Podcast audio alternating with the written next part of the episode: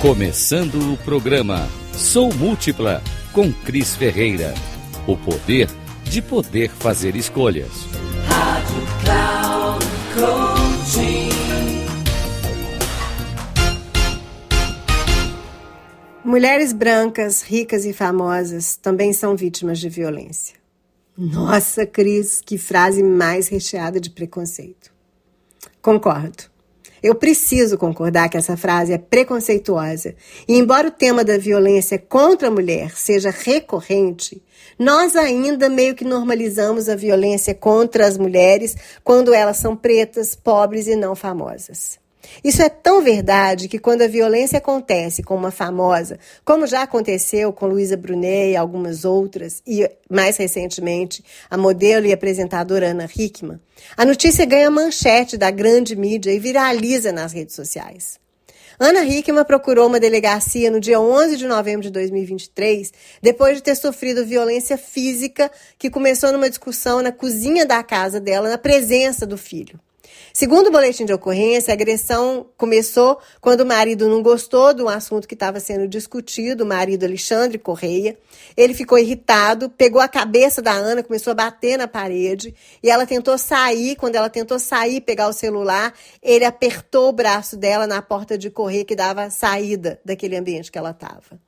O fato ganhou os trend topics da internet e o vídeo acabou. É, outros vídeos chegaram é, na, nas redes mostrando o comportamento agressivo e grosseiro do Alexandre com a Ana em algumas situações. Essas imagens e esses áudios mostrando Alexandre, inclusive num determinado ele dizia, chamava ela de caveira, num outro ele disse, chegou no jardim que ela estava reformando e ele chegou e disse, abre aspas, é a última vez que eu vou falar para você. Eu nunca mais vou falar com você sobre blá blá. E fecha aspas, porque a discussão ficou ali naquele lugar do jardim da mansão do casal. Além de alguns vídeos, perfis que vivem para contar histórias de famosos relataram também que muitas pessoas que mais próximas de Ana diziam que ela aparecia com alguns machucados, dizendo que tinha caído em casa, tropeçado no tapete, é, caído do cavalo. Entre especulações e fofocas, a gente não sabe o que é e também não estou aqui para poder julgar e muito menos repercutir o que é fofoca. O mais importante nesse momento é nós voltarmos a falar sobre a questão da violência. E a violência, que quando ela chega no estado da violência física, muitas das vezes ela já passou por outros tipos de violência ela muitas das vezes teve os quadros né, de violência psicológica, moral, patrimonial. Ou seja, é muito comum que o parceiro. E claro, óbvio que existe também violência em casais homoafetivos, tá? Mas vamos falar do que é mais normal de acontecer. Normal não é, né? Mais comum de acontecer e triste que aconteça é que o homem é o agente, é o agressor. E esse homem, ele, ele muitas das vezes ele começa com coisas do tipo criticar o corpo, a aparência da mulher, querer dizer o que ela pode ou não pode vestir, ou usar palavrões, palavras muitas das vezes ofensivas, agressivas, adjetivos não adequados, gritos, desconfianças infundadas, querer pegar o celular para saber com quem que a pessoa está falando, enfim. É, perseguição do tipo assim, quero saber o passo a passo, o que, que você faz, com quem que você está, aonde que você está, uh, enfim até que a coisa chega mesmo em manipulação, afasta os amigos, afasta os parentes, arruma estratégias para afastar as pessoas mais próximas da mulher. E aí a coisa vai chegando num tapa, num empurrão, é, muitas vezes chega em casos até de mutilação. A gente sabe de homens que já jogaram até fogo no corpo da mulher. E o estupro, porque Claro, o estupro também existe, mesmo em relações estáveis e no casamento. Se a relação é forçada, obrigada e a mulher não consentiu, isso é um estupro. E o mais triste quando chega no feminicídio. Segundo os dados do Fórum de Segurança Pública de 2022, 28,9% das brasileiras já sofreram algum tipo de violência, o que equivale a 18,9 milhões de mulheres. Deste número, 65,6 são mulheres negras E isso sem falar nas mulheres trans, que a gente sabe, o Brasil é recordista, inclusive no assassinato dessas mulheres. Alguns estudos também revelam que as mulheres com maior independência financeira e de classe social mais privilegiada tendem a romper o ciclo de violência mais facilmente, ou seja, não quer dizer que não é que, que seja fácil, é difícil, mas um pouco mais fácil, porque elas têm uma certa independência financeira e conseguem sair daquele ambiente. Infelizmente, a violência contra a mulher está presente na nossa sociedade desde sempre. Historicamente, a mulher tem sido perseguida, apedrejada e até queimada em fogueiras, né? Há milênios a gente sabe disso no mundo todo. Portanto, quebrar este ciclo não é nada fácil, mas é muito necessário. No Brasil, nós já avançamos em alguns aspectos, principalmente no que diz respeito à legislação. Mas o poder público e a máquina institucional ainda são bastante incipientes e ineficazes. O número de delegacias da mulher não é suficiente, não cobre todos os municípios da União, não tem profissionais treinados e qualificados para atenderem as mulheres que procuram pelos serviços e por, por, e por proteção. Um dado que ainda assusta é o de que, mesmo tendo direito a medidas protetivas asseguradas pela Lei Maria da Penha, muitas mulheres, como foi o caso de Ana Hickman, dispensam o recurso por medo de retaliação do agressor, por vergonha, por desejo de proteger os filhos ou os familiares e por aí vai. Muito comum também é a mulher aceitar que o agressor volte, aceitar viver novamente com o agressor pelos mesmos motivos: medo, vergonha, querer proteger os filhos, acredite se quiser. É, uma vez que a gente vive nessa sociedade, ainda em pleno século XXI, tão machista, tão misógina e que hipervaloriza o casamento e a união conjugal. Eu não posso deixar aqui também de lembrar do, da, da personagem de Perséfone, a deusa que simboliza o arquétipo da violência.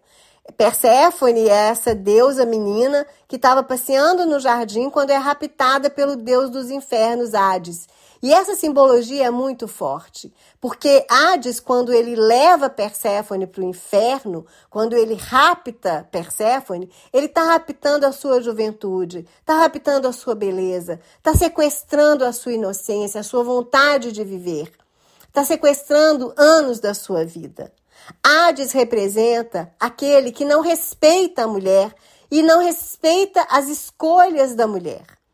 Ele não, ele, ele, o rapto é, é, ele é em si um ato de violência, daquele que não pergunta se a mulher quer, né? Mas que faz a sua vontade.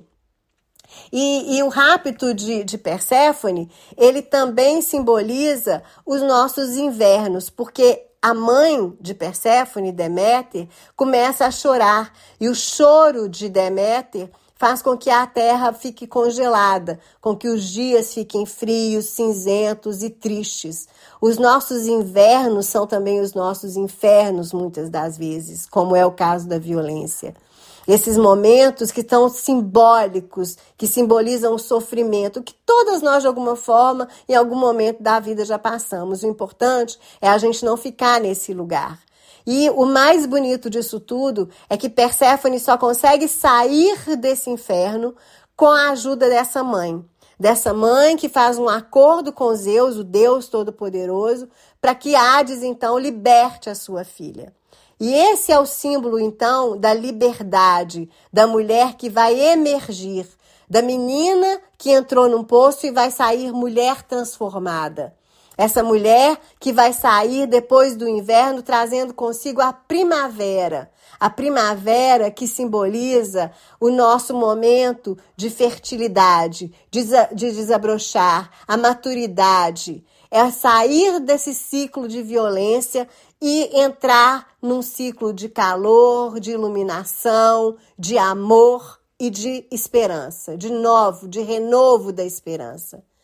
Nesse universo de tantos casos de violência contra todas as mulheres, e aqui a gente tem que falar de todas as mulheres, sejam elas ricas, pobres, brancas, negras, indígenas, quilombolas, cis, trans, lésbicas, famosas, mulheres comuns, nós precisamos resgatar cada uma desse inferno. Nós precisamos ajudar essas mulheres a saírem desse lugar da violência, a saírem desse ciclo da violência, porque isso também representa a unidade. Quando uma mulher está sofrendo, todas as outras, de alguma forma, também estão em estado de sofrimento. Então, nós precisamos fortalecer essa egrégora para tirar essa mulher desse lugar, para que ela possa emergir e viver a plenitude de uma vida digna, onde impere o respeito e o amor. Que o sol brilhe para todas nós e que na primavera nós possamos brotar lindas e florir. Eu sou Cris Ferreira. Você me encontra em todos os canais nas redes sociais como arroba sou Cris Ferreira. Se você gostou desse podcast, dá um like e compartilha com alguém que precisa ouvir sobre esse tema.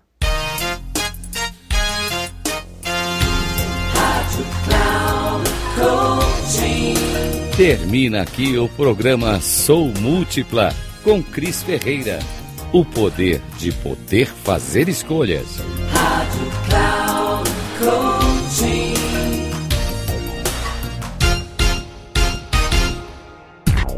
Ouça Sou Múltipla com Cris Ferreira.